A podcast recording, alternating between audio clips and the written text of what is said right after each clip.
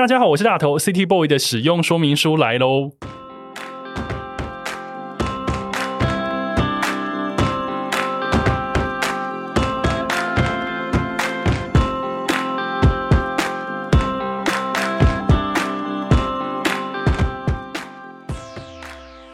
我是大头，欢迎收听 City Boy 的使用说明书。这是一个从 City Boy 角度出发的生活风格节目。每一集我都会邀请一组来宾，和我从各种主题里面找到增进生活情调的方法。所以，不管你是 City Boy 或是 City Girl，都欢迎你一起加入。今天的主题呢，叫做鉴赏力养成术。你有好奇过，为什么有些人总是可以在听完一张专辑、追完一部剧，或者是看完电一部电影，或者是读完一本书的时候，就可以写出一篇篇动人的心得？或者是就算不是用写的，光听他的描述、听后感或是观后心得，就觉得好像有种神奇的魔力，让人家很想要对这些作品一探究竟呢？今天邀请来这位来宾呢，他的鉴赏力让我非常佩服，所以不管是古典乐、旅行或者是甜食，我都想要和他来聊聊。让我们来欢迎古典音乐评论者、广播节目主持人以及作家焦元溥。大家好，各位听众朋友，大家好。焦老师好，怎么那么见外？对，诚惶诚恐的邀请一位非常有品味的老师来上我的节目，还好啦，其实还好。但是因为跟焦老师其实认识还蛮久了，然后其实一直想说想要邀他来上 City Boy 的使用说明书，来为我的节目呢增加一些真色。这样对啊，那为什么之前没有邀请我呢？因为我已经不是 boy 了嘛。不是你，我觉得只要心里有 boy，就是永远都是 boy。哦，有没有算是很会讲话的主持人？有，对，那其实很呃，一开始就是想要要焦老师来上的时候，我就觉得说，哎，很多人听到你的名字都会把你的名字跟古典乐把它画上等号，这个标签是可以的吗？可以啊。对，那 难道要把我把我跟什么性感猛男画上等号吗？这 样这是不可能的事情。可能也是可以。我们欢迎听众来那个录音室现场看我们这位古典乐猛男。这样子，就是张老师其实，在古典乐这一块他非常深耕，然后同时他也推广了很多年，有很多著作，甚至还有节目。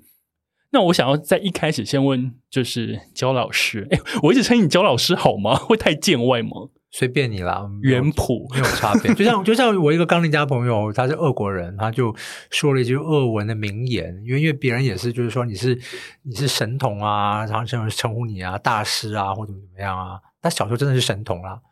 然后说俄文那个谚语就是说呢，就是说呢，如果你喜欢的话，你也可以叫我锅子，只要不要把我，只要不要真的把我放到炉子里就好了。对，哇，天哪，好好喜欢这句，对对对。俄国人也是很闹的。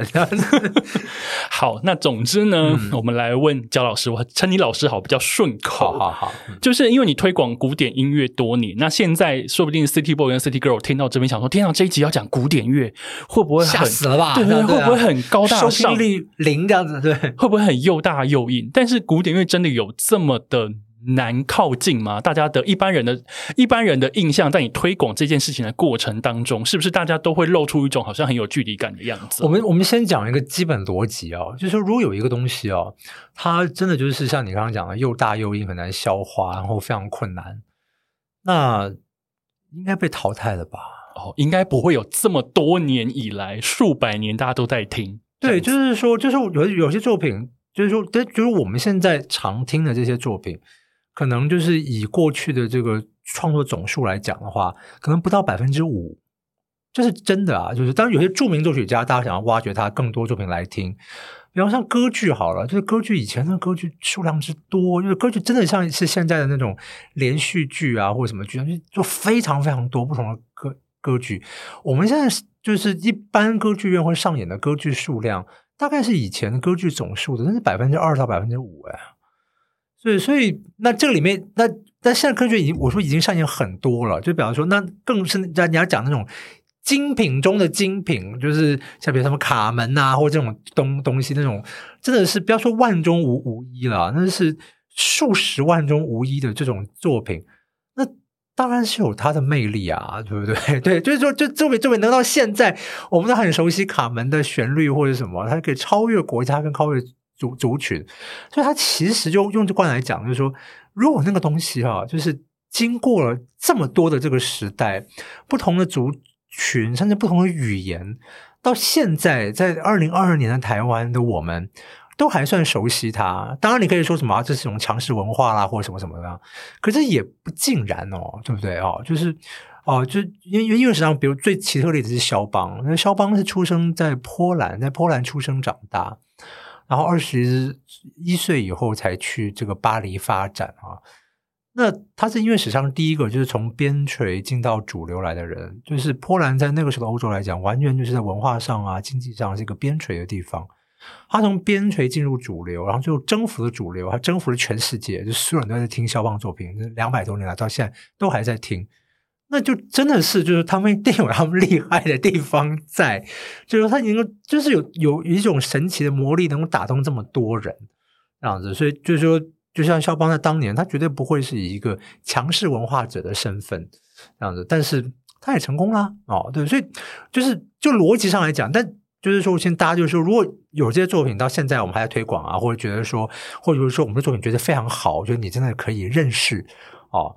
那真的不是说我们把一个就是全部是灰尘的东西，我们先把它这个灰尘擦掉，然后拿给你看，是它可能它可能是一个就是已已已已经这个钻石在那边，然后透过每个朝代的这个不同时期的演奏者，不停的去呃抛光把它打亮，然后那个光芒直接可以还是可以。在现在这个社会上面闪闪这样子熠熠生辉，对，所以用这观点来想的话，我觉得应该是另外一种，就是说这是一个发生在人类文明史上的一个，就是出出现的这样子这样一批作品啊，很珍贵的这个作作品。那这个好的话是全体人类就是都可以去鉴赏的。那像有些人去做推广工作，是说，哎，我我真的觉得它很好，然后我也喜欢，所以我希望把这个推广给大家。哦，那但你你你会不会喜欢那是另外一回事了哦。只是我真的还不是说就把那些就是我觉得我也不觉得它很好或什么，只是我自己喜欢推荐给别人，倒不是这样。所以变成说是你刚刚讲这一整段，其实有一个概念，就是它并不是一个很难靠近的东西，而且就是因为这个东西很赞，所以它才可以这样子跨越时空的，从以前几百年前被大家一路听到现在。是，所以这边是要先让大家卸下心防，就是啊。先不要有那种高大上的距离感，对，就是然后大家就可以进门来听听看。对，就是他，他当然就有东西流流传下来，但古典乐里面有很轻松的作品，但是也有很严肃的作品。哦，呃，但是无论轻松或严肃，有些东西留下来，它有它，毕竟有它的理由在，它可能哪方面来讲特别有趣，或者是特别精致。哈，呃。那这东西是我觉得它有一个层次感，然后你可以去花很多时间在这里面去去欣赏。比如像《红楼梦》啊，《红楼梦》你可以找到数万种读法，你可以很浅的读，就是就很好看、很好玩，或者是很很悲伤。但是你要去细细去读的话，说哇，这里面是一个一个大千世界，你钻研了四五十年、五六十年都钻研不尽的哦。但并不是说《红楼梦》是一个。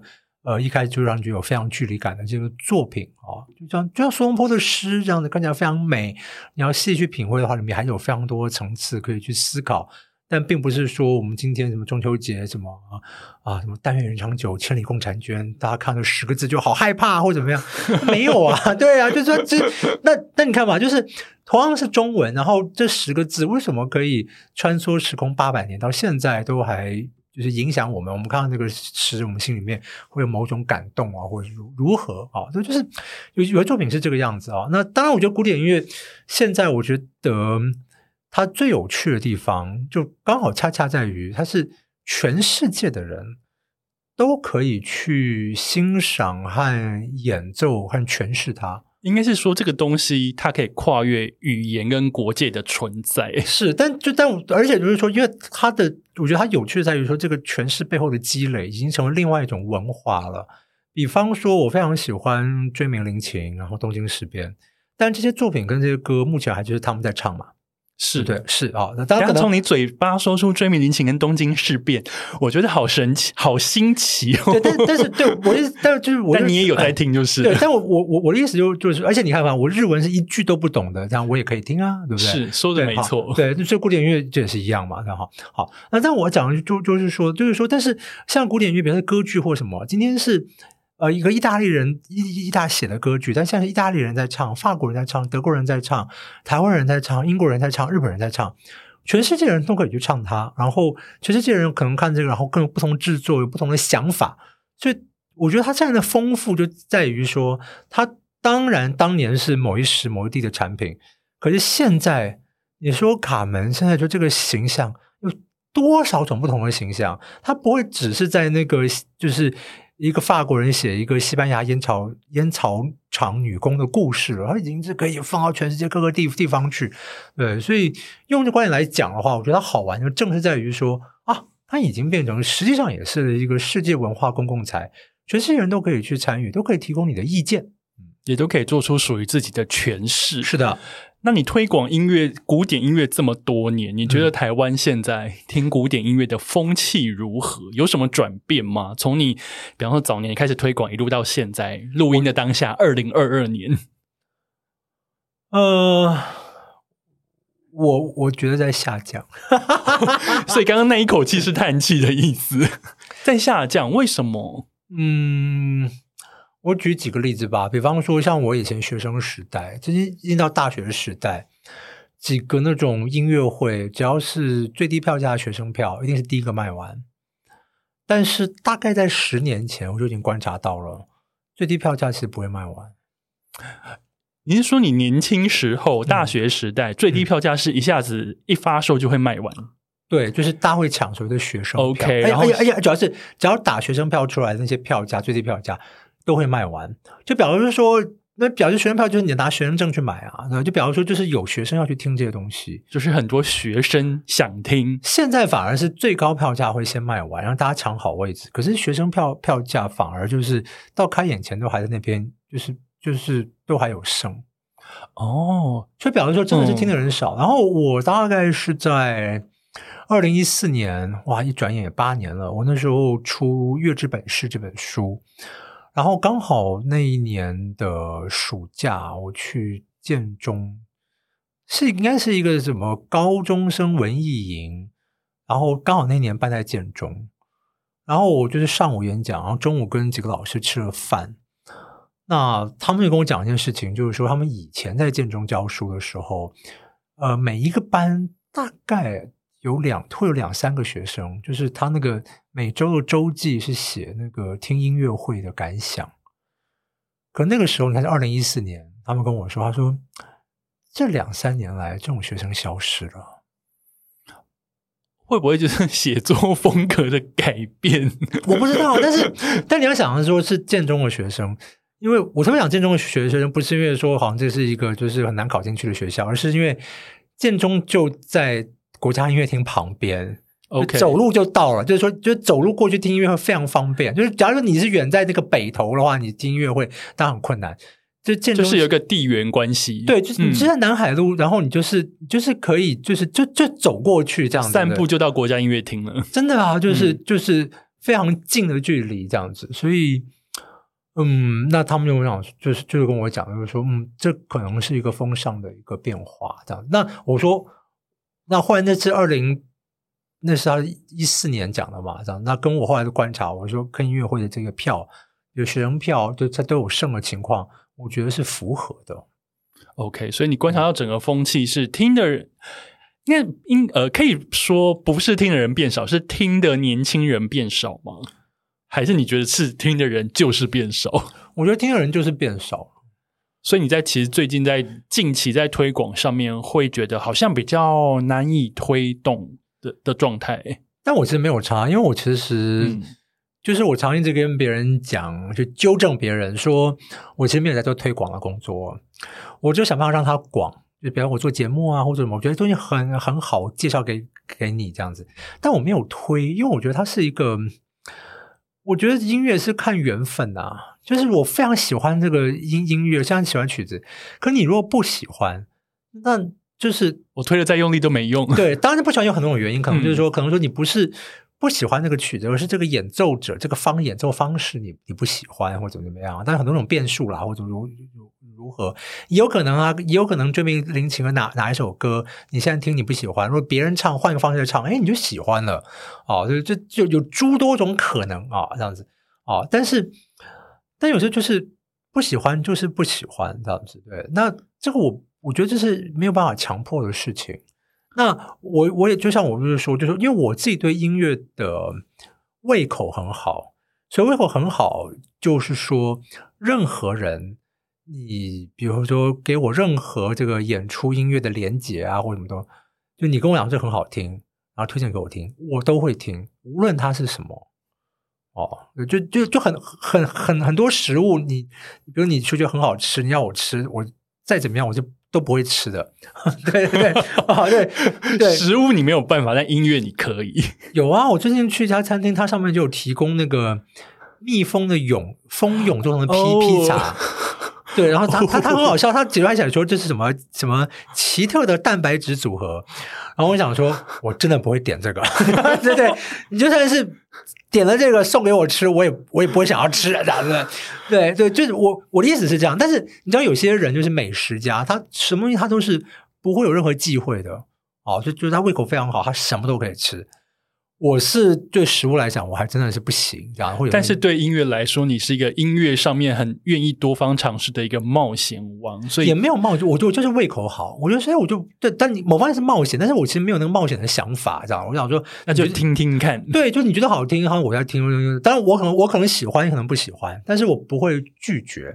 只是我就是说，就是说，因为我我是说，我好，大家觉得我都在听古典音乐，这也没错，因为古典音乐是我的专业。那你就像大头不像你，你的你的专业在某在某个领域上面，怎么样？你知道说，你为了要维持这个专业，你要花多少的时间在这个上面去花的时间去做研究？非常多的流行音乐，对，你要去北欧多少游泳池，然后多少什么东西？对对对，对，或者如何？对，就是对我讲，就对，所以就是讲，那古典音乐更是一个就是浩如。这个烟海一样的这个领领域，所以我要花时间在这个上面。那一天人这很公平，大家都只有二十四小时这样子，所以就是，就我听其他音乐当然会变少，但并不表示我不听啊。对，但是所以我就是说，就是说，我是用呃，那我所介绍的作品，基本上也是我觉得是这个作品要先能够取信于我。啊，就是说要先过你这一关。对，当然这分很多有很多人，就是有有些作品是我主观上我没那么喜欢，但客观上我理解它的好，那这种我也能够推荐给大大家。那如果是主客观我都不喜欢都不欣赏，那就没有办法，对，那那就没有办法，我干嘛做这种事情？啊，那或者是有些东西是主观上我也觉得它好，但是情感上来讲，我我不太想讲这个题目，因为我可能不想跟你请别人讲这个题目，？OK。对我最近对他没有什么特别的感情，这样这种情况都有这样子，对，所以所以就是这样子啦。那我就觉得就随缘啊，大家放轻松啊，随缘啊，对啊。那这么好的音音乐，你愿意听的话，当然非常好。你要是不愿意听的话，你就终身遗憾吧，对不对？也没有啦，突然情勒了起来。但也不是，但你说那遗憾也太多了。因为我在伦敦认识一个，有一听音乐会碰到一个日日本太太，他六十多岁，然后他听到一个曲子。他真的后来，他每次看到我，他都要都要再讲一遍。他说：“为什么我到六十多岁我才听到这个曲子？我之前在干什么？”就那种懊悔的心情，就是每次看到我就就想到这件事情。然后我心里想说：“我说，Come on，现在有那么多种那么多曲子，对你真的也不可能全部听完。或者说，这个曲子你可能年轻时候听过，但那个那个音乐会上人演出的很差。”所以你没有被打动，应该是说喜欢上一首歌，其实需要天时地利人和，然后就有点像是刚刚你提到的，就是或许刚好你遇到那个版本那个诠释你不爱，但是换同样的东西你换一个人演，说不定不错。所以其实应该是说大家都要去找到那一个爱上。一首歌、一个曲子、一部剧的一个契对，但是说到最后也是吧，就是人就二十四小时，你哪有时间做那么多事情？那不可能。而且现代人很忙的，对，所以我就说，就是缘分，就是就是随缘这样子。但只是我想，随缘的背后就是，呃，回到刚才大头主，就是我们主持人说的，如果你心里面自己就已经筑了一个墙，哎呀，这个东西不属于我啊，这东西这个东西很困难，这样这样子，你心里面就先封闭了。那这个缘分就东西进不去，好东西也来不了，对，就永远来不了。哎，那我这边我要顺势往下问，那如果因为你刚说不定会会会很喜欢吃蜂蛹披萨，是不是？不 不是，应该是说你刚刚有提到，就是说你是一个音乐就是很来者不拒的人。那因为其实听我的节目的人，其实大家也都非常喜欢听音乐，不管是西洋 J-Pop 或者是华语流行乐也都有。那如果像你刚刚说的一样，和那一他听到这边，他突然被你打动了，他觉得他那一面墙，他要一块一块砖头把它拔下来放着。嗯现在有一个开口了，他想要做一个古典乐的入门体验。嗯，那就你的专业角度来说，你会推荐大家怎么入门？因为有时候大家喜欢一个东西是有一点点不得其门而入，嗯或者是说他不知道该怎么开始，好，我觉得最好的方法呢，先买一本月之本事，对不对，因为？这本书真的写的蛮好的。我在这边跟大家科普一下，《月之本事》呢，本人也是有一本。我觉得这一本书呢，身为我一个古典乐的小白，就是一个门外汉来看，我觉得它是一个很好的一个入门。嗯老师在里面其实有非常多的，有一些典故，有一些介绍，然后他还附张 CD，嗯 可以让你在读的过程当中对这件事情引发兴趣，甚至你可以去听听看。而且那个 CD 还是安普设计的，啊，是安普设计的，对对对我我就是说，就是说，呃呃，先是这个样子，然后第二个就就是，如果你真的有兴趣的话，你一定会找到相关的资料。主要现在相关资料太好找了。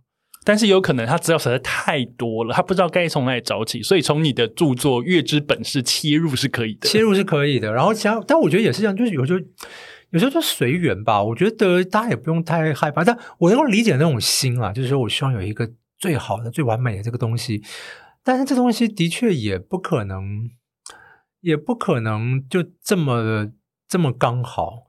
就像我常常就是我常用牛牛肉面或卤肉饭当比喻嘛，你要一个人一个外国人到台湾来，我想我想吃最好的牛肉面，我想知道牛肉面怎么品尝，或者说卤肉饭怎么品尝。最好的方式就是你带他吃台北的二十家卤肉饭，二十家牛肉面。他就比得出来哪一家最喜欢了吗？对我我我觉得应该可可以这样子对，然后二十家不行的话就吃五十家。啊，哎，我还蛮喜欢这个说法的耶。对啊，要不然因为这个，因为因为否则你你那你你没有比较，你根本就没有办法对啊，那要不然你觉得那些你觉得那些什么红酒评赏或者威士忌评赏，那些人怎么出来的？那当然红酒非常可可怕，比方说像张宏志老师，张老师就是说他对威士忌很有研究，但是说放弃研究红酒，人家说那个实在是太复杂了，就是太多种酒了这样子。威士忌酒没有那么多。对，所以威士忌就以威士忌的那种不同的品牌来讲的话，你还真的是有可能就是都买一瓶然后来喝或者怎么怎么样。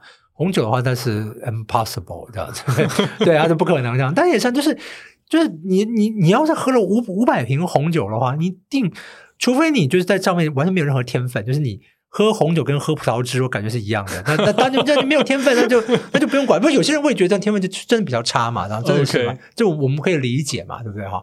哦，对，但你要是你你对这有兴趣，你？你喝了五十瓶、一百瓶、两百瓶、三百瓶这样的不同产区，然后不同葡萄、不同年份或怎么样，你大概也就说出来了。但这个这个真的是你看书没有用。我我我现在举一个最直接的例子，我今年暑假呢，真的突然就对我自己的工作呢感到自我感觉良好。你知道为什今么吗？年暑假才发现吗？对，对我还是说我这工作真的非常重要啊，这样子。你知道为什么吗？来，愿闻其详。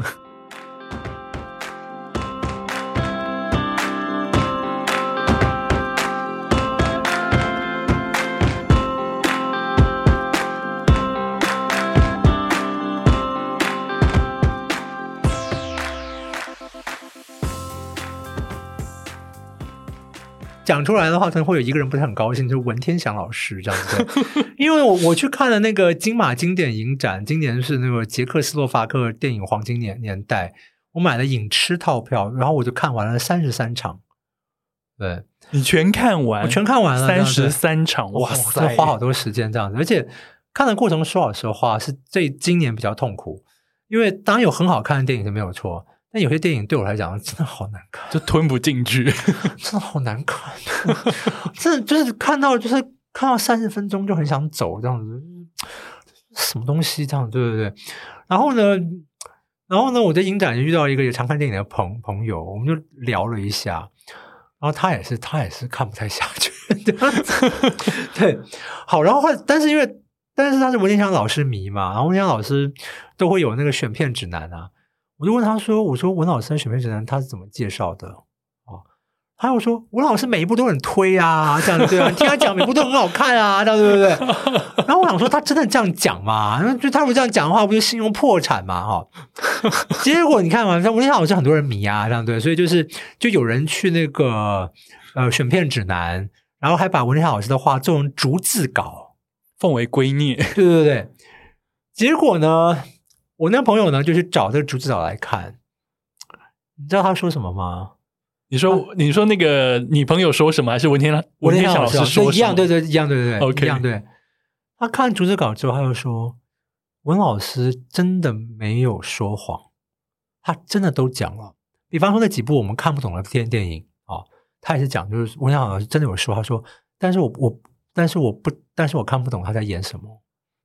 只是他这句话是在他所有话的结尾。”他讲，他前面都先讲了什么？哎呀，那个那个影像很奇幻啊，或什么东西啊，然后叙事什么很很很什么跳接，什么奇幻的手法或者怎么样，这都没有错啊，这样子，但他都有讲到了，对不对。但是，但你看的时候就发现，就是说很奇幻、很跳接，没有错。结论就是你完全看不懂。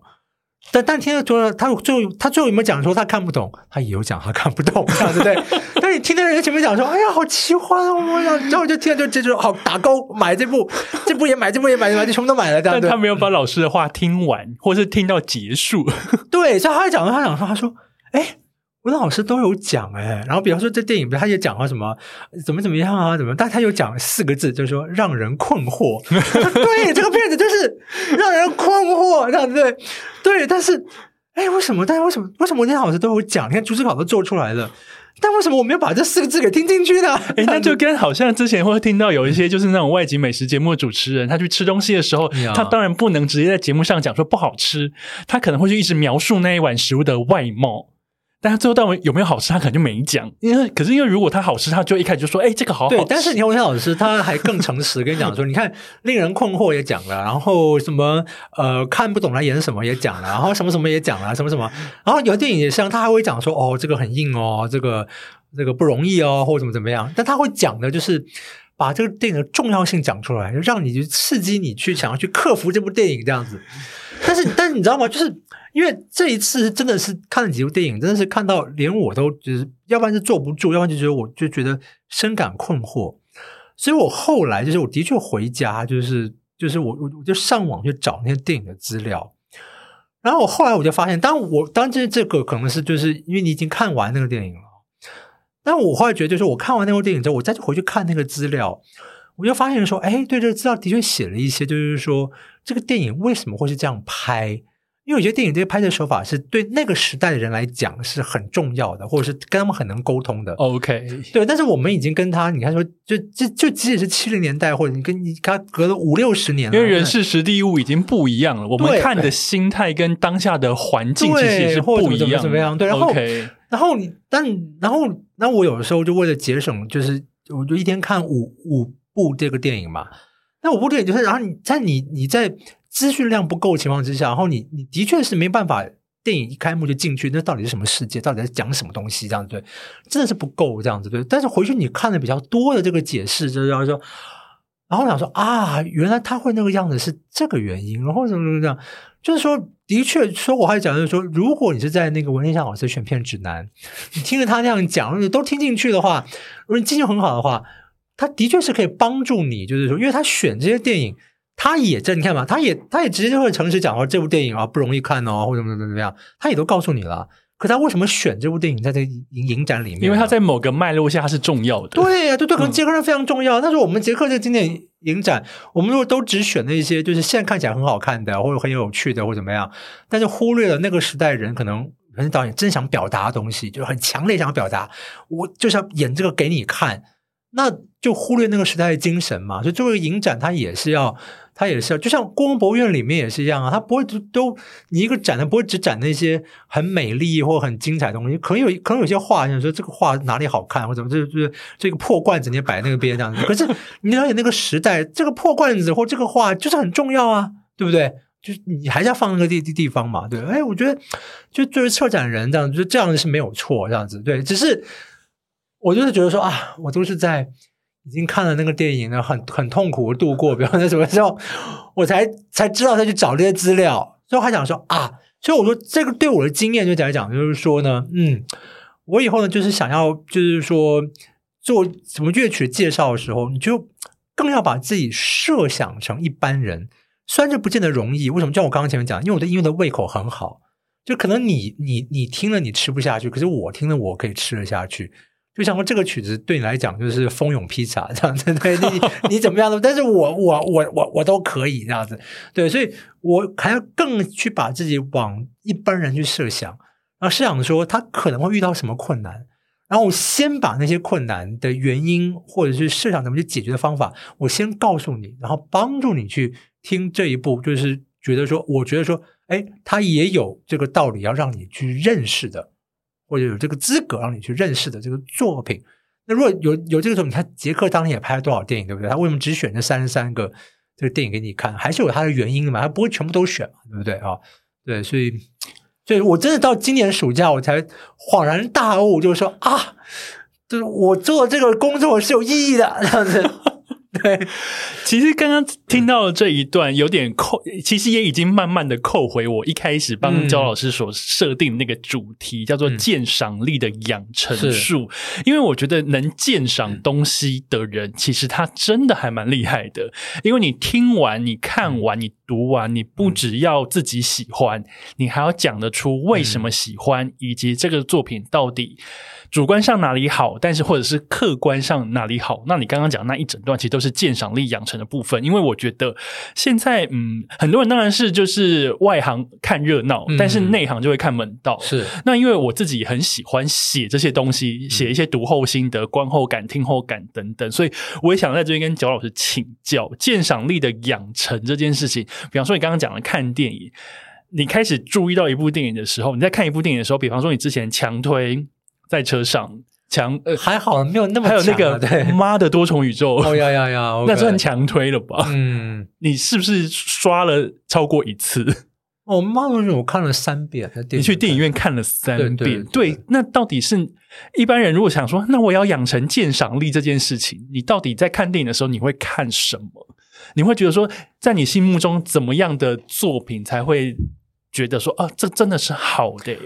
我觉得，其实我觉得很好玩的事情是哦，当然有些人就是天分品味非常高，就是他一抓就可以抓到一个什么，就是很好的东东西啊。比方说，看一堆衣衣服里面，立刻看出来说，哎，这个服装设计，这个剪裁是有才的，很有很有很有才华的，至少在这批人里面，或怎么怎么样啊。就是有些人有，有些人有，有些是天分，就是有些人本本事啊。但回到你的问题的话，我其实。好像也回到，就是的确，你刚刚讲，我们一直在扣这个主主题。所谓的鉴赏力啊，其实对我来讲，如果用比较科学化的方式来讲的话，就是你有更多的客观评断。哦，客观评断就是就除了自己喜欢或不喜欢以外，你还能看到更多。对，就是就是你对于这种，比如它 know how 或者东西，或者客观上的技术水准，你更知道是什么。就比方说有有些人，比如看电影或怎么样，有些人你可能电影觉得这很顺或者怎么样看过去，那有些人你你看久会觉得说我说哦，这个镜头这样子是很厉害的，或这个转场是很不可思议的，因为他真的可能就一秒钟就过去了哦。但你没有看到就没有看到，但你看久的话，就觉得说你会想说这个转场这个镜头到底，哎，比如在一刀未剪的情况之下，也不是后置或怎么样，他怎么拍出来的？就是他就是说就是说。有很多作品，就是说，就是它有很多这些客观的因素在啊，就像比方说有，比方有有有有些菜或食物也是一样，就是说你喜不喜欢吃，就是可能有个人的主观，可能味觉上个人的主观，但是这个作品，比方说你客观上知道说牛肉要做成这个样子是多么的不容易，或什么东西，或什么东西，哪个食物哪个食材要做成这个样子或达到这个样子，那是。这本身的成就，就就你会啊，或者说这个呈现，或这个刀工，或者怎么怎么样，很多人其实也不会看，就就一口吃下去了，或者怎么样，对不对？对，就这样，就是说，就 一口吃下去跟看过就忘也都可以。但是如果你要练鉴赏力，你就再多品尝一下。对，就其实我才最近跟朋友也在讨论这件事情，就是可能又回到电影了。刚才当然可能电影看的比较多，会拿出来当例子。就是这几年就是金马奖，因为中国片不敢来报名，不敢来报名的原因这样子哦，那就是就反而让很多比如说东南亚的片子被看到，但这个被看到的意思很好玩，就是就是因为他们以前也有来报名，所以以前可能会被中国片碾压。那么会不会碾碾碾压呢？这样的，因为我当过一次金马奖评审嘛，我是复审跟决审嘛。但因为我们之前会有一个初审评评审，初审评审非常辛苦，他们是一组人，比方比如说三个人，但他们可能要看，比如说四百部剧情片，救命，四百五十部剧剧情片，这样真是看到眼睛瞎掉。对，那我问过蛋糖魔老师嘛，当过初审嘛，对，但但初审他们不会全部都看完，因为初审是发 DVD 回家看。那这种情况之下，真的就是，比如说很多片子，就是你就说，那蛋糖魔老师也就是讲，就是说，蛋糖魔老师的主观品味够强了吧？对，当然是他有很自己很强喜欢的东西，怎么样？但作为一个评审，他照顾一个电影，就是一个电影作为一个电影工业里面产生的东西，它有它客观的技术项目。对，那很多时候就是你作为一个比赛，就是说这个电影假设就是。即使我没有太喜欢，可是他在客观的那个执行上面，摄影啊、剧本，然后什么东西，什么演员表现怎么样，他还是有一个客观标准在的，这样子对。那这种情况下，那很多很多就是很多一些中国一些电影，它已经做的非常成熟了，它就会去碾压这样子，去从东南亚的一些片子或者怎么怎么样这样子对。所以为什么会这样一些会选不进来，选不进给？那个复审评审看的复审评审看的那个八十部，嗯，我们是八十部还要再选，然后选入围名单嘛，这样子，对，所以我们要看这我们要看是初审评审给我们的那个八十部电影，这样子，就你可能从四百五十部里面或五百部里面选八十部出来，这样子，但那这个但在这一关情况底下，就是有很多客观因素，就跟钢琴比赛第一轮，像比如说肖邦大赛有四轮，第一轮是什么？就是练第一轮，就是每人和二十分钟，可是要弹两首肖邦练习曲。为什么练习曲放这一轮？就是技巧比赛啊！就你可能音乐上面很多很好的想法或怎么怎么样，但是这一轮就是就是要看技巧嘛。你就是，但是你的技巧就是没那么好，那这一轮你可能就就会被刷下去嘛。对，就是你技巧如果没有到那个对，所以这这很现实，这样子对。那那。这个就是一个，我想说，可能很所谓鉴赏力，可能，但是，那你，但是钢琴也是一样，就是你听不听得懂这个技巧，对不对？这可能那个初选这样子有那个八十人来谈，这样对，那那能够进到那个比赛的，应该都有一定程度吧，对不对？对，那你怎么去鉴别那个技巧水准？那那个就是你的鉴赏力嘛，对不对？OK，刚刚讲到那个钢琴比赛部分，我突然想到有一本日本小说，它有得到本屋大赏，叫做那个《蜜蜂与远远雷》，对，也非常推荐给大家。是是是，每个每个人都说好看。那一本小说就是连我这种就是古典音乐小白看了也觉得津津有味，而且因为他的那个。他的那个设想是以那个冰松大赛为参考嘛？是导致那个上一届冰松大赛比赛，就是观众就爆满这样子。就平常那个比赛都是决赛会比较有人去看嘛，或者这样。那比赛变成从第一轮开始就收到，全部大家都因为小说的关系，大家就开始哦，什么东西啊？对不对？对啊，就这样。应该说，其实我回到稍微再回到前面一点点，古典乐这件事情啊，有一些是。有时候不见得你要直接去听那个音乐，有时候呢，你可以透过一些作品，你去间接感受它的魅力。刚刚讲的《蜜蜂与远雷》，《蜜蜂与远雷》这本小说是一个，然后当然还有我小时候，小时候吗？大学时代很爱看的那个《交响情人梦》那个日剧，相信大家也非常的熟悉。那应该是我这一辈的年轻人，如果之前没有接触过古典乐这种东西，你会突然在那个时候在家里每天都在听，是。我觉得那也算是一个很神奇的切入点，但是它很雅俗共赏。我觉得日本人真的可以做出来这个东西。然后我必须也要说的是，我觉得呃，韩国人就是古典音乐在韩国，韩国真的很当一回事。所以无论在韩剧或韩国电影里面，他们用如果用到古典音乐的话，都用的非常的好。对，就这点让人佩服。哎，你刚刚讲的这个也算是鉴赏力的一部分，因为比方说我们在看韩国电影或者在看韩剧的时候，我们可能就没有注意到这个细节。对，但是他们用的非常的好，真的非常好，而且是用的是那种是还不是表面的好，是有深度的好。比方说，我最近看的一个韩国片，当然就很多人看，就是《分手的决心》啊。分手决心》里面是引用了有这个马勒的这个第五号交响曲第四乐章，哦，那个是一个太厉害的一个引用，它引用还不在表面上面，对，因为呃，如果我现在不破梗的情况之下跟大家讲，为什么那引用的非常好啊？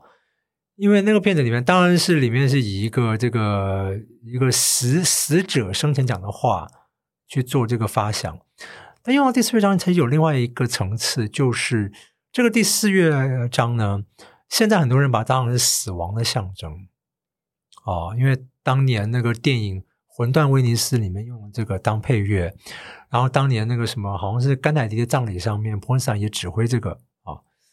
可是作曲家写这个曲子的时候，这个曲子是给太太的情书哦，所以完全是不一样的意思。对，但是好玩的是说，这个曲子就是你真的可以把它用是一像情书的方式来诠释它，但你只要把速度再放慢一点，它可以成为死亡的象征。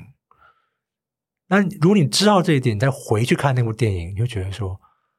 他用的实在是太厉害了，所以等于说，你第一次在电影院看这部电影的时候，这首这首曲子出来的时候，你有觉得说，哦，好厉害，怎么是用这一首？因为特别是搭在那个环节里面，因为它刚好环节点，但你就知道说，对，就是爱情跟死亡是围绕这个电影，而且它是一体两面的，在这里面就不只是死亡或什么，包括是爱情，所以那那就完全是回扣那个电影的主题啊。对不对？这样大家谋杀了。不过，不过原来曲子跟谋杀是没有关系了。但 但我想，就就对，这样我就就是就觉得说，哇，就是就用的好，因为这个曲子其实很多人都知道，用就就不稀奇。可是扣在那个点上面，那就是用的好了。所以这边又是再一次的鉴赏力的展现。因为如果像我去看衣服，我去看我，我可能不会对那个曲子有任何感觉。但是，比方说，如果你刚好懂很多，你又知道这一首曲子背后的典故跟含义，以及大家会怎么用的状况之下，你会特别发现这个神奇的手法是下的很好，而且下的很好。但是回过头来讲的是，你就算不知道这个用法，它也完全不妨碍你看这部电影啊。哦，对，对啊，对啊，所以就是我觉得这是我觉得是好的用法，因为如果说每一个用用法是你要知道它好在什么地方，看电影累死了。第一个累死了，第二个这电影本身我觉得就不是那么成立了，对不对？它一定是这东西就进于是一个另外一个，你说层次可以钻得更深啊。比方，或者是应该讲说，导演真的非常厉害，就是他任何的小细节他都算到了。啊，是。算都是算到了，像。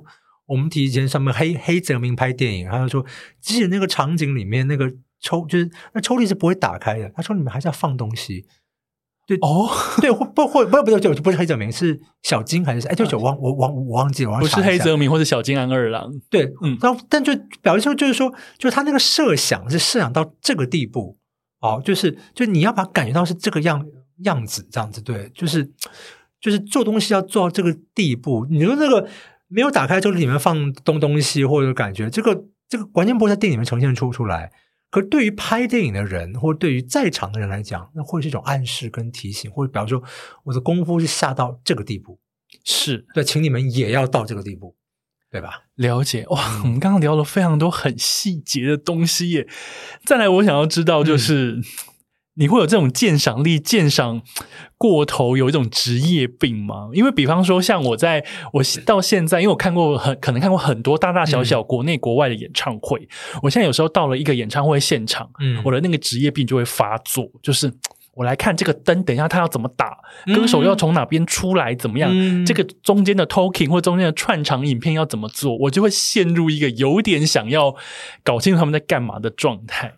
这很好啊，可是那你会有这一种职业病吗？我还好哎，我觉得你刚不是说我有我很，我有我很，呃，我我对一个演出有有一些点，我自己是非常坚持的。比方说，我真的不能够接受那种把听众当是白痴的那种演出，就真的是我最近在台湾听到一个演出，就是演演出者不是没有能力。大家显然就是把观众当白痴，然后让自己在准备的很差的情况之下，像糊弄观众一样来上台。但是你听得出他在糊弄，对，哎，但是观众多数听不懂啊，还想叫好啊，觉得很好或者怎么怎么样。对，但我也晓得，因为我想他绝对是知道说我的观众水准可能就是这么的不堪。对不起，这样子，哇塞，对，就是或者我刚才说就这样子，对，因为因为我不相信他敢用这种演出在国外一些他看中的场合，是这是绝对不可能，impossible。我觉得，我觉得，我绝对不相信。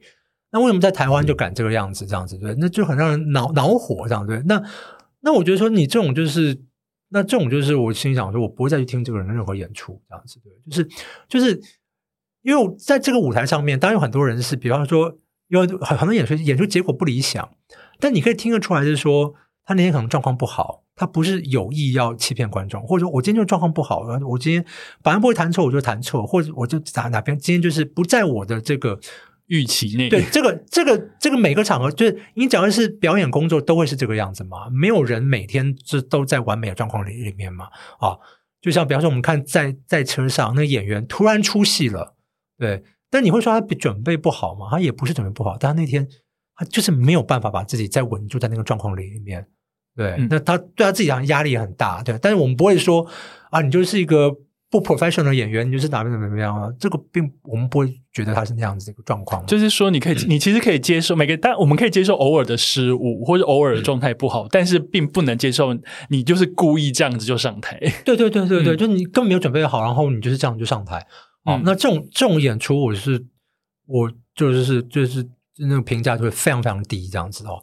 但其他的话，我其实就就是因为反正人就是反正人都会出错啦，所以我就是很难够看待什么东西。但是就像回到的说，就是你的客观功夫，就是客观，就是你准备的越好，就越能够帮助你在正式的表演的时候就不出错。就刚刚想讲一个演唱会一个动线或各种设计或者灯光或怎么怎么样，你所有这些环节，包括这个人怎么走啊或怎么怎么样的东西，所有的彩排、所有的设计，不就是希望说我们要把这个演出者想要传达东西给观众嘛？然后做任何这些这些东西，就是为了在最后上台的时候一个完美的状态。，对，就就是说，嗯有这么多人处心积虑的花费了无数的时间跟金钱，想要做到这个，但是我们都不能够确保，就是演出起手无回嘛，对不对？我们不能确保在演出的时候是不是就真的就能够一切都是顺这个发生嘛，嗯对不对？对，这个这个我们都太太了解了，毕竟我们自己在演出场上面这样都有这些经验，这样子，就是我们这么努力想要去做到这个，都还不见得能够做到这个。但是，更何况，但是，但是为了这个，就是说，我们希望一方面是对得起自己，一方是我们要对得起这个观众。今天哪怕的观众是买票或不买票的，这样子，我们都要对得起他们，对得起你的时间，因为他们就是坐在下面，把他们的时间跟钱用来看你这一场演出。是对对，就是对，所以至少对得起观众嘛，这样子。那对，所以我我自己就还好，当然会有很多这些门门道啊，包括一本书怎么做，也是让大家看哦，你这个书你自己你自己现在做这个书啊，对不对？这个书怎么装订啊？用什么纸啊？这什么东西啊？这每一个就是你当你有这个经验的时候，就很多书不用说，你一摸那个纸，你觉得嗯，或或者者怎么看那，个设计，想怎么会弄成这样子呢？，对，或者怎么怎么样，对对对。但真的就是，对，但一方面是这个样，但另另一方面就是，当你自己做过这一些的时候，呃，我我我自己真的是反而比较轻松，就是别就是说会会多一分体谅啊。比方说，我昨天啊，昨天跟朋友吃饭，他就很懊恼，他说：“你知道我音乐会节目单印错了，我节目海报印错了吗？”他说：“贝多芬的曲子是降 A 大调，我写成 A 大调。”他说：“这个曲子我已经弹了二十多年了，这样对不对？然后我的教稿怎么怎么样，我怎么会没有看出来是是应该是降 A 大调？我怎么会少看了那个降，就把海报给印出去了呢？怎么可能发生这个事情呢？”我就说，我去年的阅读普希金就有哦，有那个有一些错误，是我校稿校到第七遍我才看出来，表示说他逃过了我跟编辑的那个前面六遍的眼睛。就是就是你是你是作者，你就是会看不到，我也是。对对吧？对但是 但是我跟你讲说，读者他就他根本不会这样想，读者这样想读者也没看到，没有，这读者就看到啊，他就跟你讲说，你知道，你每出一个书都会有读者写这种信，就写的是比如说，哎呀，我是联经出版社什么呃忠实读者读者啊，今天发现这个错字，我深感遗憾啊，怎么怎么样啊，对如果 对不对？对不对？其实我的读者发现错字的时候呢，他们都会非常小心翼翼的来告诉我，他们发现那个错字，而且他们会再三跟我确认这个字是不是我故意写错。对然后我就会回他，就说我真的写写错错了 谢谢但就是你看到。但就是作者就是会看不到，但这个网络上也有文章用科学化的方式告诉你说作者为什么会看不到，因为大脑就自己会略过，然后怎么怎么怎么样。但就是这样子，我是说，那做阅读已经我还能够叫到七遍，因为是去年暑假因为疫情的关系，真的是没有事情做，再加上它才六万多字。那你讲说我像游艺黑白一百零八万字，你要我叫几遍呢、我叫三遍已经很了不起了，这样已经看到死了，这样 对，所以我说就是没有办法。那你说就就是怎么办呢？对不对？所以，但是一个作品有没有用心，你还是可以看得出来嘛。就是说你的错字，就是就是在哪一个程度，比方说一百零八万字，有一百零八个错，已经觉得很想死了，但它其实万分之一耶。是对不对啊？对不对？但是假设里面有三百个错误呢，那你你也不能忍受吧？你想说这个就是有粗制滥造的嫌疑了，对不对？啊，对不对？就是就是你会尽你所能去去去减少你的错误量，对。但这个错误量什么？我觉得是读者还是看得出来的啦，就看得出来说这个东西是个粗制滥造，还是说急救章或什么东西或怎么样。但有些时候就是说跟大家讲。就是你用了这些方法，当然你你就是能力有限，你就算不睡觉，你就叫第四遍、第五遍，你也看不出来了。对。OK，今天关于鉴赏力的部分，其实对于想要练习的人，呀刚刚焦老师有提到一点，就是你要听得多、看得多。嗯。如果你是美食家，你想要变美食家，你可能要吃的多，因为你的那个样本数要够多，啊。你才能找到好或是不好，喜欢或不喜欢，或者是特别喜欢什么。是。所以你必须要多多的吸收。嗯关于古典乐，不要有门槛，你就是听就对了。然后要读《乐之本事》，是非常重要，大推那本书。那当然，如果你是生活当中还有许多有机会可以去接触表演的，嗯。也请不要吝惜你的时间，是。跟你的花一点门票钱，或许你在现场你可以感受到不一样的东西。是。那当然，如果像电影啊、书这些，嗯也是一样的概念，你是多读多看。是那如果你刚好可以从一些作品里面去 catch 到里面特别安插的一些所谓的彩蛋，嗯我觉得你是有机会把那个电影看得更好看，是把那个书看得更好看。是那你也慢慢可以去分辨。那当然，如果是你的你是创作者，请你要好好对得起你听你音乐或是看你书的读者。是啊，那印每本书是砍树啊，对不对？嗯 好，那关于呢鉴赏力的养成术呢，我们在这边先告一段落。下一个单元，啊，我们节目还没结束，这样 我们节目还有第二单元呢。我们下一个单元回来，我们聊旅行、美食跟生活。好。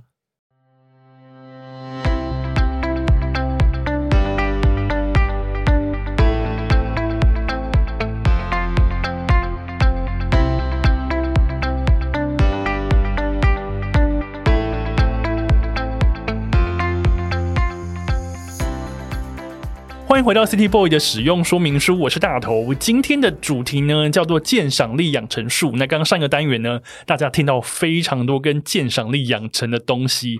接下来第二块呢，今天我们的来宾是焦元溥老师。大家好，我是焦元溥。焦元溥老师呢，他其实呢也是一个热爱旅行跟美食的人。如果你有追踪他的 Facebook，你就会发现，除了动物迷因的影片以外，最多的东西就是吃的照片、美食跟甜点。其实还好，我觉得，我觉得只能说甜点，不能说美食。哦，所以 focus 是在甜点。没有，应该是说我我觉得啦，我对甜点的品味算不错，哦，所以就是哦，说，哦 就是就比方说美食还不一定哦，就是就是说美，我觉得食物的话。呃，很多人当然很有钻研，当然我觉得我也有一个味觉的分别，但是我我没有那么挑剔哦，没有挑剔是有原因的。呃，就就像我当兵的时候发生过一件事情，就是我们当兵的时候，有一天呢，那个趁营长不在，我们副营长非常生气的把伙房兵叫到我们那个幕僚办公室。我当兵是当狱官，当后后勤官。副副营长就说：“我今天之所以把这午餐吃下去，只有一个原因，就是为了要活命。”什么意思啊？他就说：“我就是要摄取这个淀粉跟蛋白质，只是为了生命所需而吃。”对，他说：“这东西是简直是没有办法入口，这样子。对这 但你们到底是怎么做的？所以那一餐很糟糕。对，但是你知道吗？这个这么多年过去，为什么提到这件事情呢？就是很多时候，比方说，就是我知道很多人，比如我，我觉得，因为真的美食家，他就是说，这个肉要怎么烹调，要怎么怎么样啊，口感那么好吃，怎么样？就我我有些时候有些有些东西这样子对，比如这个排骨饭这样子难吃或怎么样，那难吃就算了，反正我要摄取的是那个蛋白质，就是吃那块肉。我没有那么挑剔，可是当当我当我知道他，但就是说，如果我可以选择的话，我当然选择好吃，我不要选择难吃啦。当然可以这样对，那我也知道好吃跟难吃，但是难吃的话，我还是把它吃完。天呐，你好，你好棒哦！因为我知道难吃，我会很生气耶。而且而且我跟你讲，而且而且我有有的时候就是就是这样讲的话，你看就根本没没关系。比如说，比如我去，比如我到一个陌生的地方，比方说假设，假如我中午来这边，你这边录音，我中午来这边吃饭的话，那这条街上面，我有时候特别去挑，就是那个生意比较差的摊子跟餐厅去吃，为什么？想说帮助他一点啊。但是通常有时通常就是吃的时候发现说他生意差，真的是是有原因的对 对对，就是啊、就是就就就、呃这样子的。但是那为什么我说我说甜点会比较好呢？就是我不吃甜点，我不会死啊。而且你吃甜点还会变胖，对不对？但是你却为了这件事情，你可以吃甜点，所以啦，就代表是真的爱。没有，不是，不是，不是。我我我的想法是另外一种，就是说，既然它会发胖，就是你吃它会付出代价的。就是我又想要保持身材这样子，就假如你就喜欢胖，那另外一回事嘛。那我又不是很喜欢胖，然后但我又很容易胖这样子，所以我吃这个甜点我要付出代价的。既然我要付出这个代价，我一定要吃好吃的。对啊，那我要是吃了一个又难吃，我又增加了我不想要的热量这样子，然后我又吃了这个什么东西，这样又不是我必须的，那何苦呢？天呐，讲太好了！对可是你刚刚这一，你刚刚前面的这一段是适用在我任何不管是甜点或是一般正餐上面，我只要吃到不开心，我的想法其实是跟你一样的，就是明明我要花我的热量跟我的钱，但是我吃到一餐不开心的，我就会生气。但是因为我知道焦老师非常喜欢甜点，所以呢，我们其实每次的第二单元都是为来宾来量身打造。OK 我们今天先特别来聊甜点好了。你喜欢哪一类的甜点？因为比方说有人特别喜欢吃核果子，有人喜欢吃比较像蛋糕类的东西。那你呢？我觉得都好哎，对不起，你看，我觉得我觉得做的好的甜点我都能够喜欢这样子。就你甜点如果做的有道理的，这样当然有，当然有口味。比方说我我昨天才吃了一个就是非常非常甜的甜点，就是我平常就是你要我自己点的话，我就不会吃那个甜点的，刚好是人家送给我吃这样子。但虽然那么那么甜，一个某种印印度甜点这样子，非常非常甜。但是我觉得它那个调味整个来讲，我觉得它那样甜是有它的道理的。就是这我可以接受，就我主观上可能不会想要吃，因为我觉得那个大概太甜了。可它甜的那个样子，我觉得整个配配配起来，嗯，是有它的道理。印度人也不是白痴，对对对，我觉得我觉得 OK，那样是好好吃的这样子对。然后我我我我觉得甜点是还有一些额外的兴趣，就比方说我有收集那种甜点的历史的书，哦，你不止吃，你还要去研读它的严格与发展。对，就比方来讲，你比方想说，你有没有想过为什么马格莲是做成贝壳形状？然后你知道有一种甜点，就是里面是那种什么慕斯，但是外面是那种蛋白霜打成那个天鹅的样子。哦，我不知道这个，对，就就就就、嗯对。那为什么那个膜是这个形状或怎么样，都是有来由的，都是都是都是法国，比如当年哪一我个厨师超喜欢吃马德莲、费南雪这些东西，还有可丽露。可是我真的不知道为什么马德莲要做成贝壳状就就是当年那个厨师是用那个东西做出来做出来是这样，对，所以它就成为一个习礼俗上，就是他就会这样子做。对对对，所以严严格就是这个样子，你就是那个膜，就是类类似那个样子，就是一直延续到今天。为什么有有些是天鹅膜，有些怎么怎么，然后怎么怎么样，它有些命名方方式或怎么怎么样。那可可丽露是从那个波尔多来的，但波尔多可丽露说老实话，跟我们现在台湾流行的还是有点不太一样了。所以你下次有机会去波尔多的话，可以多吃他们的可丽露，那是最地道的。嗯我觉得刚刚从我们第一个单元到现在，我觉得焦老师那个鉴赏力真的是无远弗届。他到美食这边都还是可以说出一篇那些各式各样的典故跟来由。所以你除了吃，你还会看。那你有没有什么为甜点做过一些比较疯狂的事情？比方说，为了鉴赏美食美美食甜点，你可能一次可以吃很多甜点。这种想说啊，这个地方我好难来哦，都来了，我可能每个口味都来点一种或是什么，有过这种经验吗？有啊，在法国甜点店啊，但就很花钱啊。你在法国甜点店你是吃什么蛋糕类？呃，没有，或者是有，就是有些甜点我知道它制作，但是像我有回去一个法国钢琴家里面，他家里面办 party，我去，然后吃了几个甜点，我觉得怎么会好吃到这种地步，真的不可思议。这样，可是是去别人家里吃 party 的甜点，你有可能再多吃几口吗？有，就努力吃，这太好吃了，这样对。当然，我后来我后来去那家店里面才发现说。原来这个要这么贵，看到价钱就你有没有觉得是好好在自己有多吃一点？对，但是就觉得啊，人家办 party 但是不惜血本啊，这样对。但是就真的，但是但你就知道，但你想想看嘛，你整个 party 那天晚上，当然很多人事情很难难难忘，但你永远不会忘记那个甜点，你就这样甜点做的多么出色哦！对，就是那个，然后那我会去甜点，就是就你会去见，但是因为。因为我在我在脸书上面，大家可能看常看到我去推荐一个那个就主义甜食的甜点，ISM 这样，对，已经多到我觉得你们有做入股这样，对，其实没有，其实没有这样子，而且是每个季节的季节限定，焦老师都会一直不断的发文，对，不是因为那个老板本身自己原来是大提琴家，当他是请主出来做，但他他有在东京的甜甜点店就是当学徒当一年。所以当学徒，也就是其实就是扫地跟清盘子啊，或者是扫，但他就看别人怎么做甜点这样子。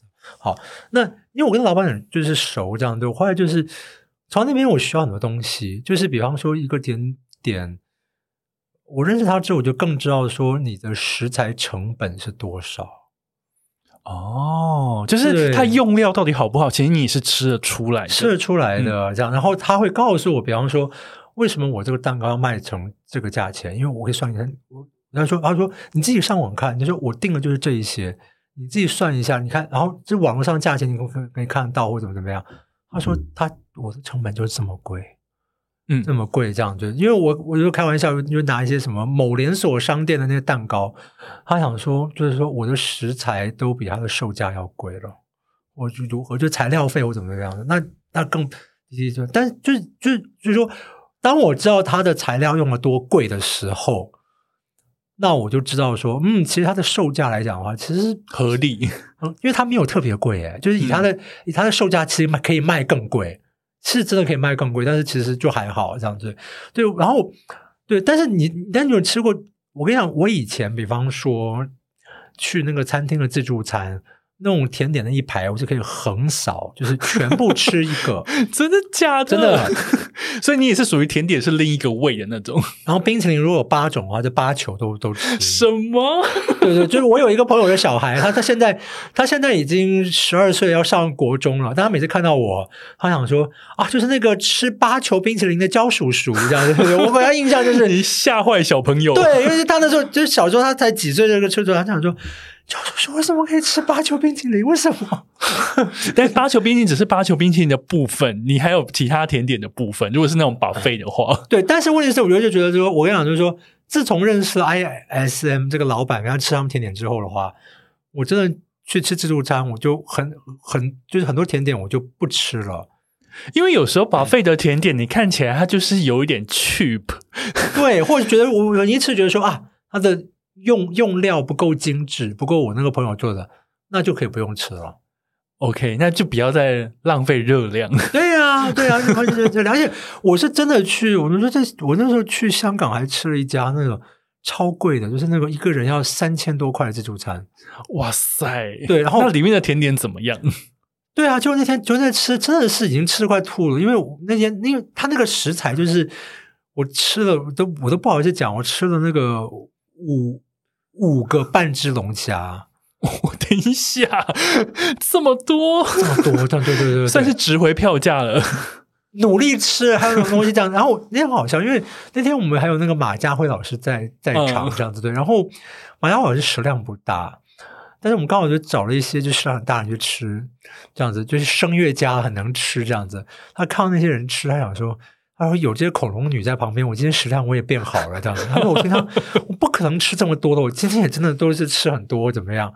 哦，只是我只想说，这么好的自助餐，就那个甜甜点，我觉得嗯，就是不会有 ISM 的做的好，所以我就挑那些很特别的甜点，然后什么。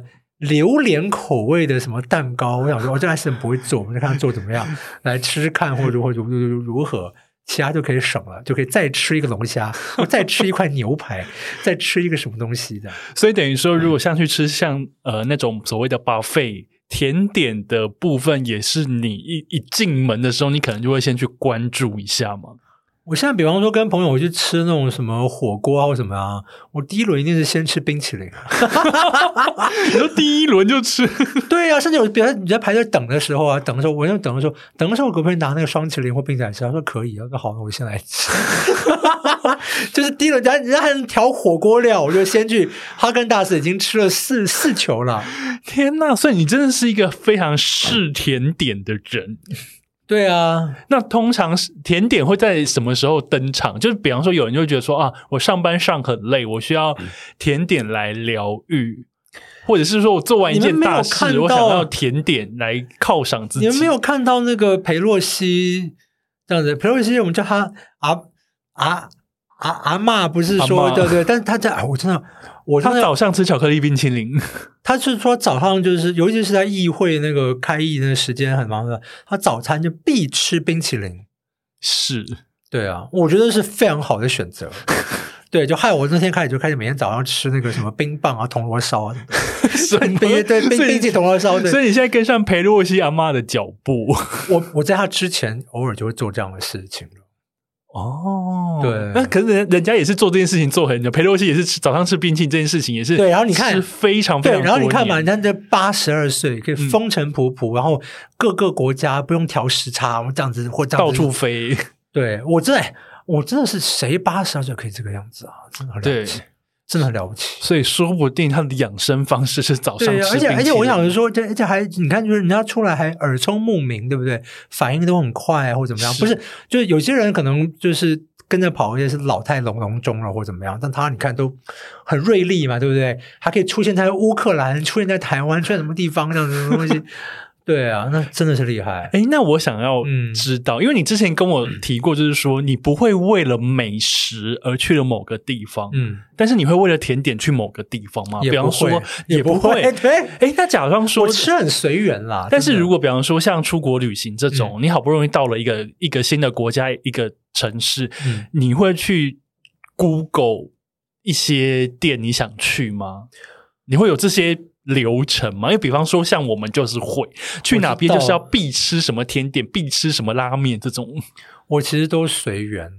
但是比方说，我比方说我在东京常去住的旅馆旁边就有一家福沙屋分店啊，福沙屋好好吃哦，是蜂蜜蛋糕。对啊，那这样的话，那你就就买吧，这样子。但是我我我我要跟大家讲，我是我是去东京哪一个百货啊？天呐，我现在记忆力好差。两个字，大丸。那对对，应该是 对。乱猜也会有懵的。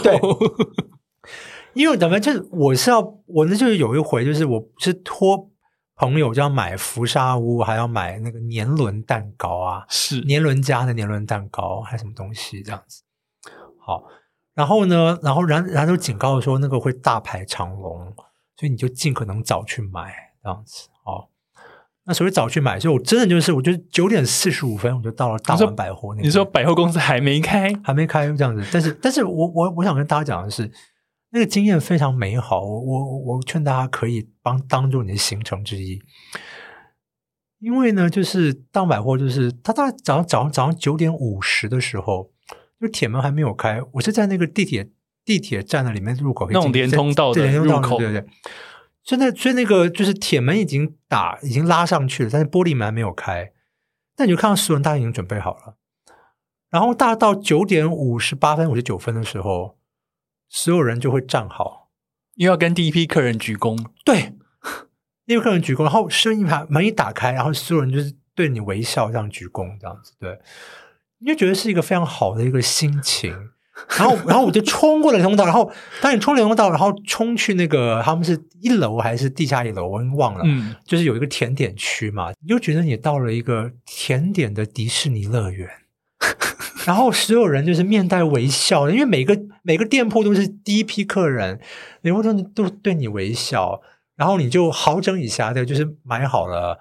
我先去买那个年，我先去买福沙屋，我去那个。年轮家的时候已经要排队，要排四五个人了，但还好，就只有排四五个人而已。然后每个人都那时候大家都很有心心情嘛，在给你给你介绍，哎呀，什么东西叫什么东西叫你买什么，对不对？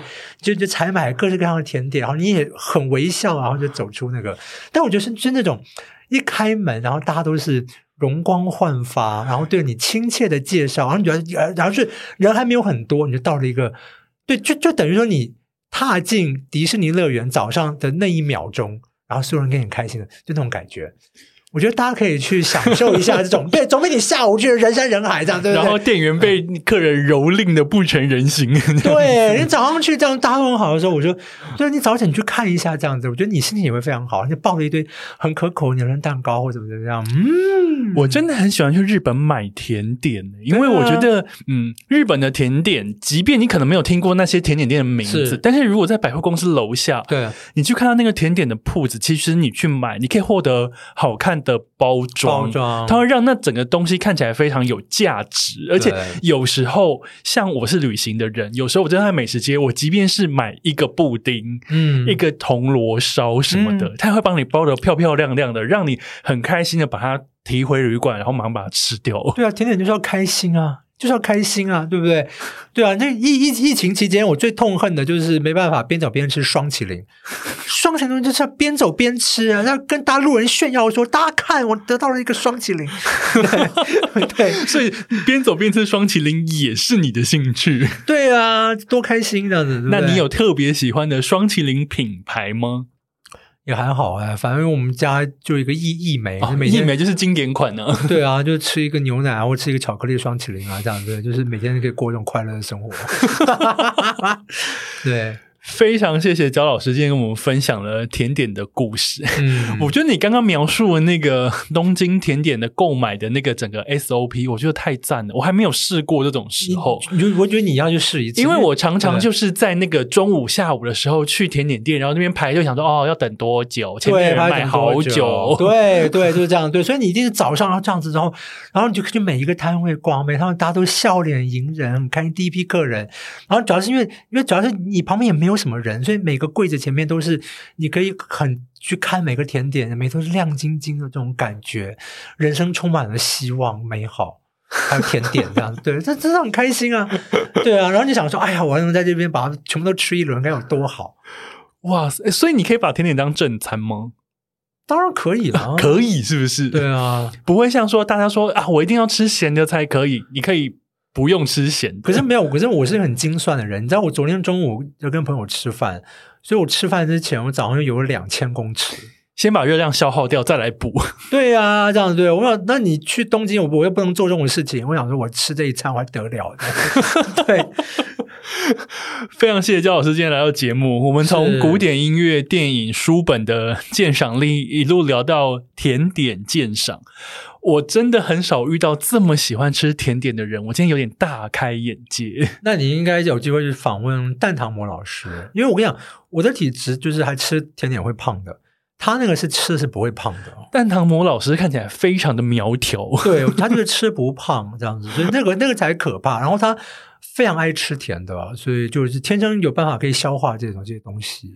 有机会，本节目也要邀请蛋糖魔老师来，不止不止教我们鉴赏电影，也是可以鉴赏甜点的。是是是，今天非常谢谢焦老师，谢谢分享那么多，谢谢大头，谢谢大家。节目在这边告一段落，我们下次见，拜拜。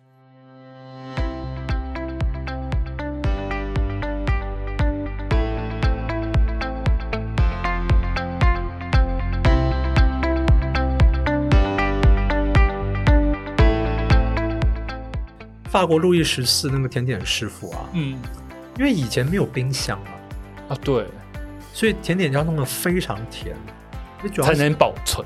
对，主要是防腐啊，嗯，所以以前我们现在甜点的糖是以前的四分之一，真的假以前的？所以把以前甜点是现在四倍甜。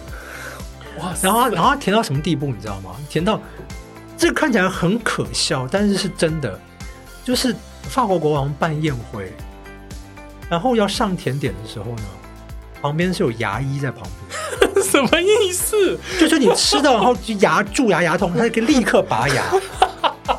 真的，你看觉得超可笑，那以前好荒谬哦！是很荒谬啊！那对啊，就吃个甜点，然后牙就是啊，对，然后就是就是现场拔牙，很荒谬吧？好爱这故事。